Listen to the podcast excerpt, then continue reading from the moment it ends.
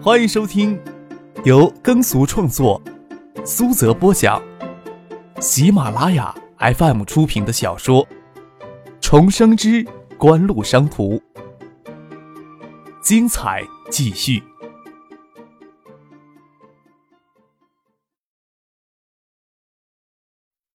第六百九十八集。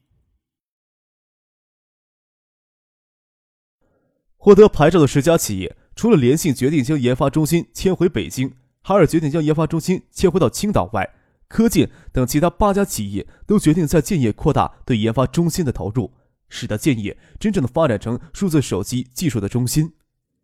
从三月下旬到四月上旬，共有三家企业决定在建业，两家企业决定在海州投资建造生产基地，另五家获得牌照的企业分别决定将生产基地建在北京。青岛、深圳、天津等地，也难怪这些企业在拿到批文后就迫不及待上生产线。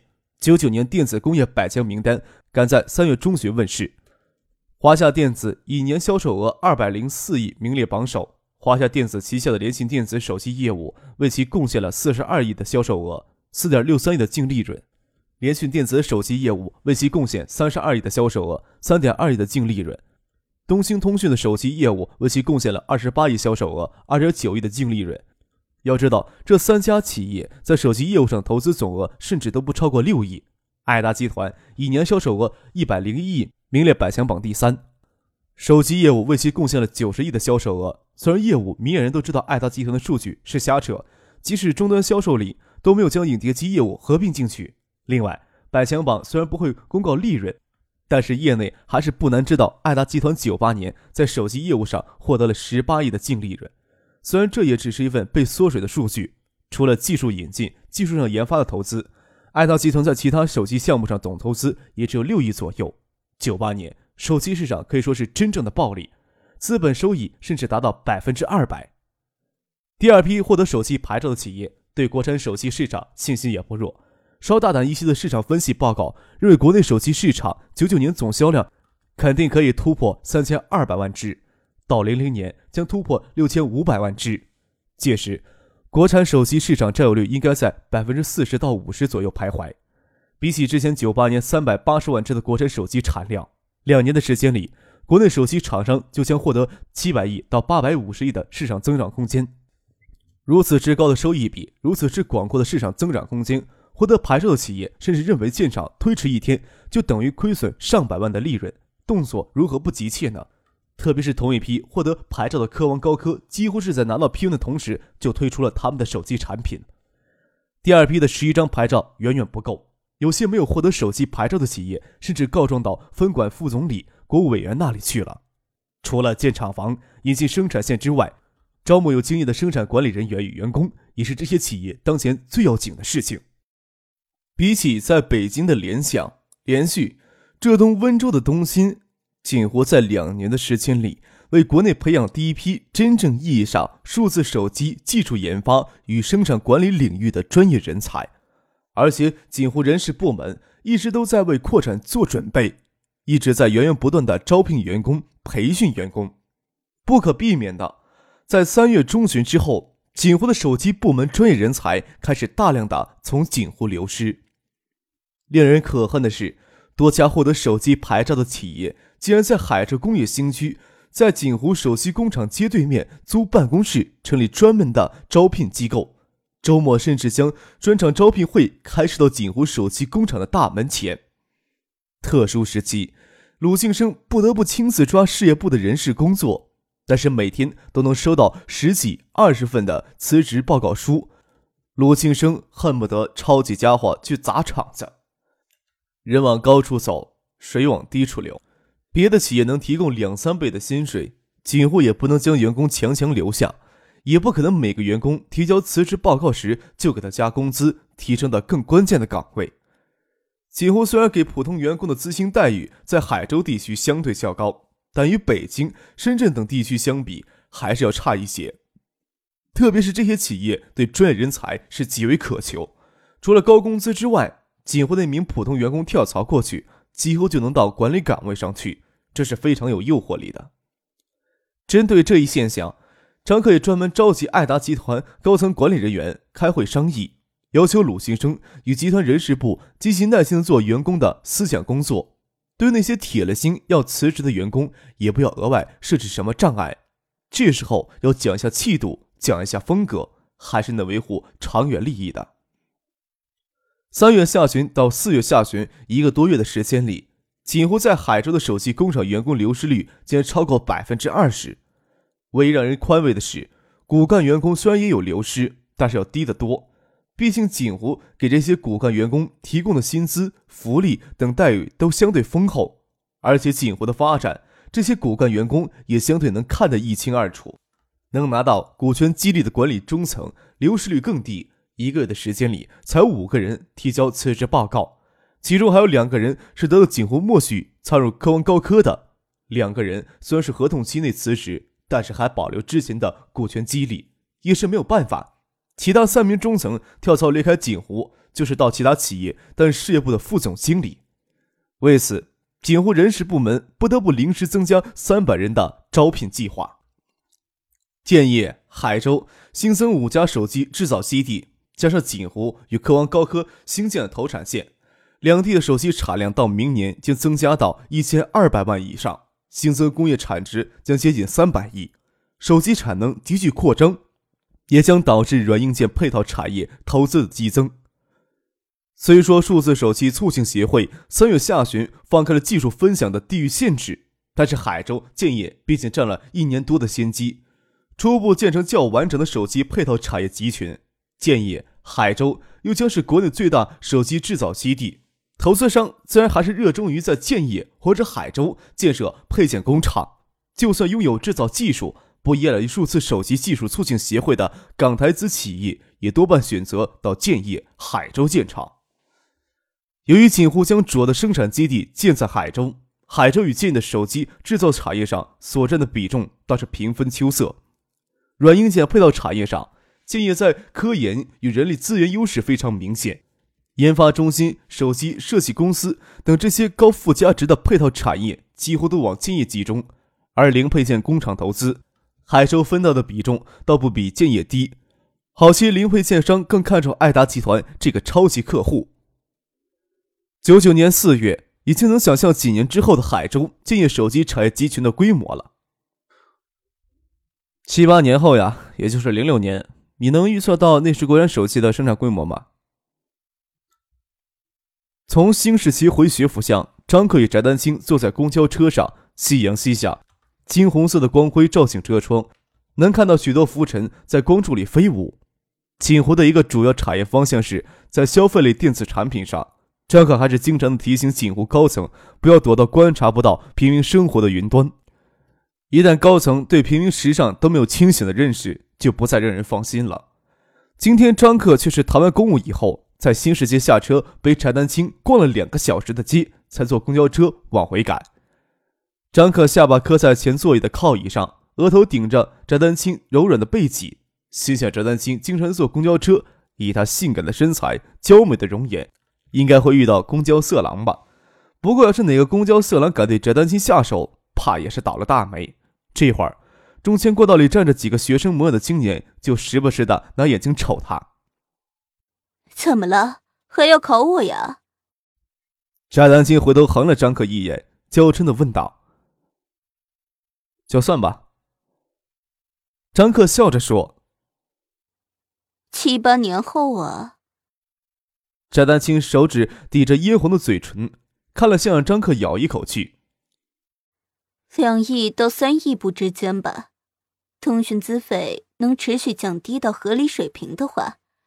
国内移动通讯用户差不多也能达到此数。张克笑了笑，说道：“我想呀，也差不多此数吧。”心想，翟丹青的估算比起真实的发展有些保守了，但也差不多能把握住今后几年的发展趋势。当然了，这也不完全是翟丹青个人的智慧，背后有锦湖经济研究中心的产业经济专家在背后提供治理支持。不然，非专业的个人是很难建立足够的数字模型的。可也记不清楚零六年的国产手机具体产量到底是多少，只怕要超过三亿部。由于手机制造产业上游都掌握在外资企业手里，虽然整个产业工业产值相当可观，但是对国民经济有更大意义的工业增产值就相对有限了。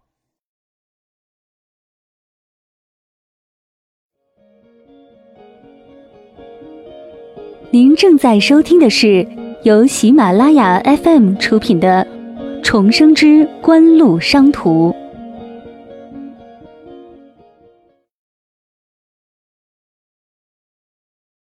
可以说，全球手机产业都给锦湖这只大蝴蝶给搅动了。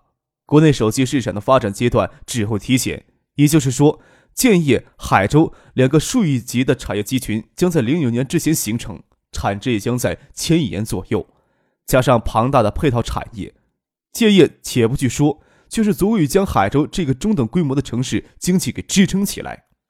公交车进站，前门上车又挤进来一些人。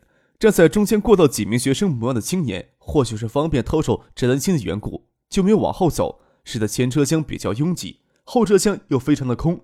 张可看了也只是淡淡的一笑，换成自己多半也会这样吧。站在公交车上已经够无聊了，能有美女养眼，又怎么会害羞不看呢？这几个青年虽然穿着都整齐，两个女孩穿着倒是随意一些，脸上都是威登社会的稚气。请让一让，谢谢。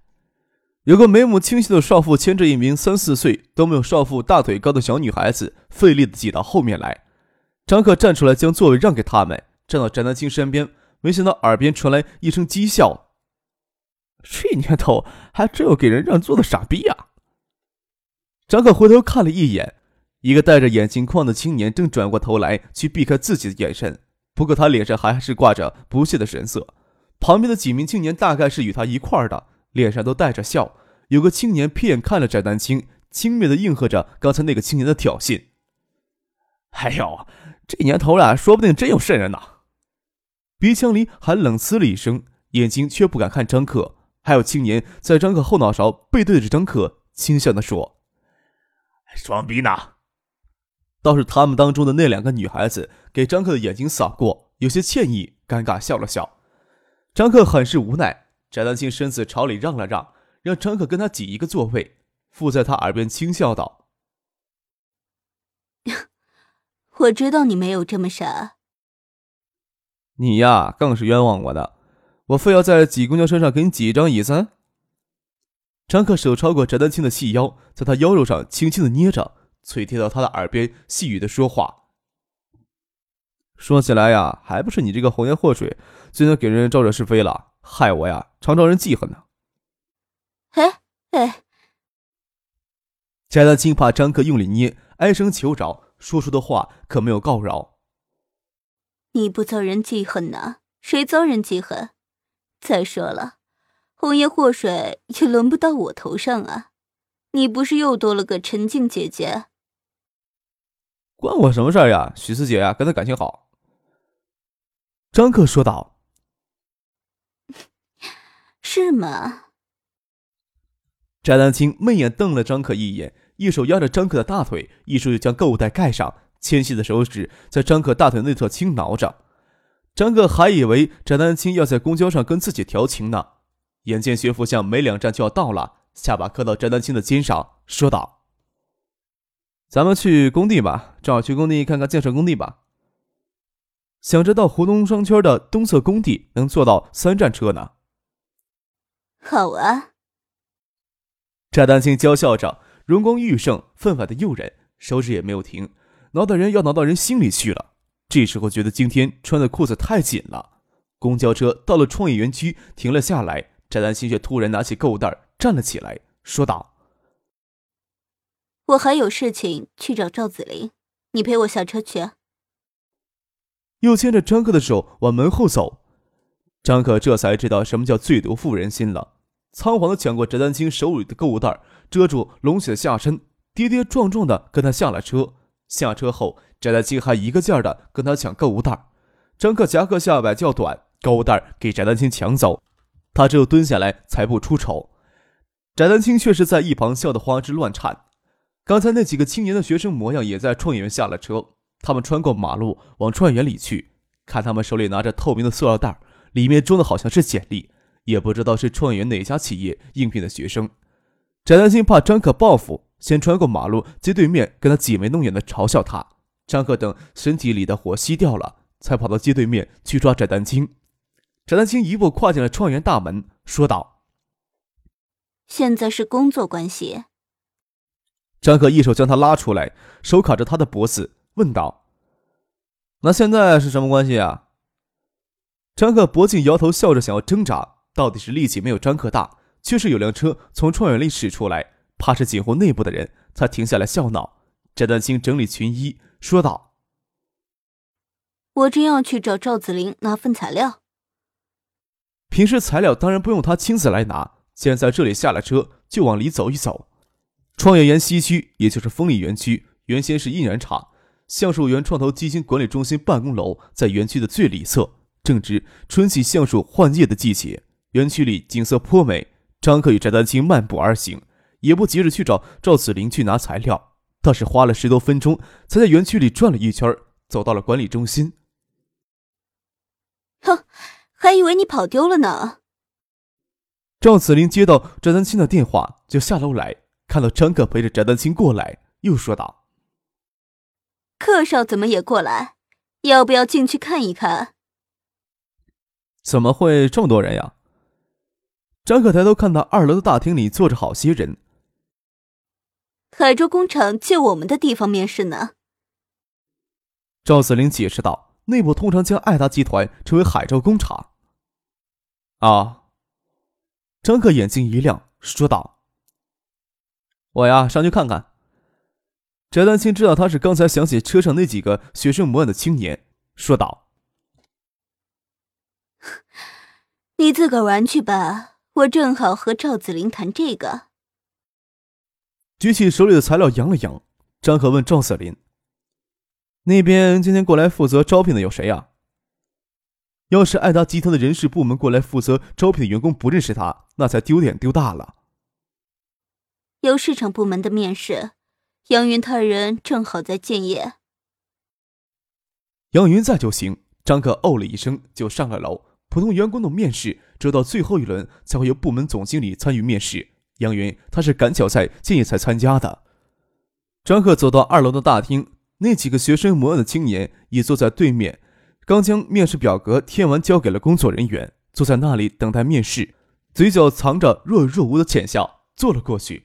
那几个青年以为张克也是跟他们一起面试的，为了公交车上的事情都有些尴尬。倒是那几个在车上出言讥笑的青年别过脸去。在外面负责接待工作人员也以为张可是过来面试的学生，拿了一张表格让张可过来填。张可接过表格，就在那儿胡乱的填写着，侧头看了看旁边女孩子放在桌上的塑料袋儿，通过透明的塑料皮可以看到简历上封面的学校，原来都是建业工业学院的毕业生。八人交叉面试进行很快，很快就轮到建工的这几个人。张可也站起来跟着往里走，工作人员还喊住了他。哎，你表格呀还没填好给我呢，你怎么就往里走了呢？杨云在面试的会议室里已经看到张克的脸，都站了起来。张克挥了挥手，说道：“我呀，过来看看，你们做你们的事儿。”见会议室里靠墙壁有一排椅子，拖了把椅子放到角落里坐了下来，这才慢条斯理的招头看着那几个一脸惊愕而坐立不安的建工学生。除了杨云外，人事部负责组织面试的吴卫明是副经理级的主管，张可认识。还有两个人面熟，是市场部的，点头算是招呼。张克都这么说了，吴伟明只有准备面试。杨云也是临时过来参与面试的，他与张克熟络，挪到他身边，低声问道：“你怎么有闲情微服私访啊？”你呀，让他们在纸上回答这个问题。张克在工作人员刚递给他的表格上写下一句话，压在杨云的桌前。杨云看着张克写的那句话，就傻了眼，偶尔又想到了什么，又笑了起来，将表格递给旁边的工作人员，吩咐他去照办，准备笔纸，让过来面试的学生答题。那几个建工学生局促不安地坐在那儿，给张可锐利的眼神盯着，强作镇定也不行。待工作人员将笔跟复印纸裁成答题纸片递给他们。看着答题纸上印着一个简单的问题，面红耳烫，受不住压力，额头都开始冒汗。请评价公交车上给妇女儿童让座的行为。纸片就这么一个简单的问题，其他都是空白的，白花花的，让人看了觉得发晕。好几个人挺直腰背，都开始吸气了，都有一种想逃走的冲动，面面相觑，不知道要不要硬着头皮回答这个问题。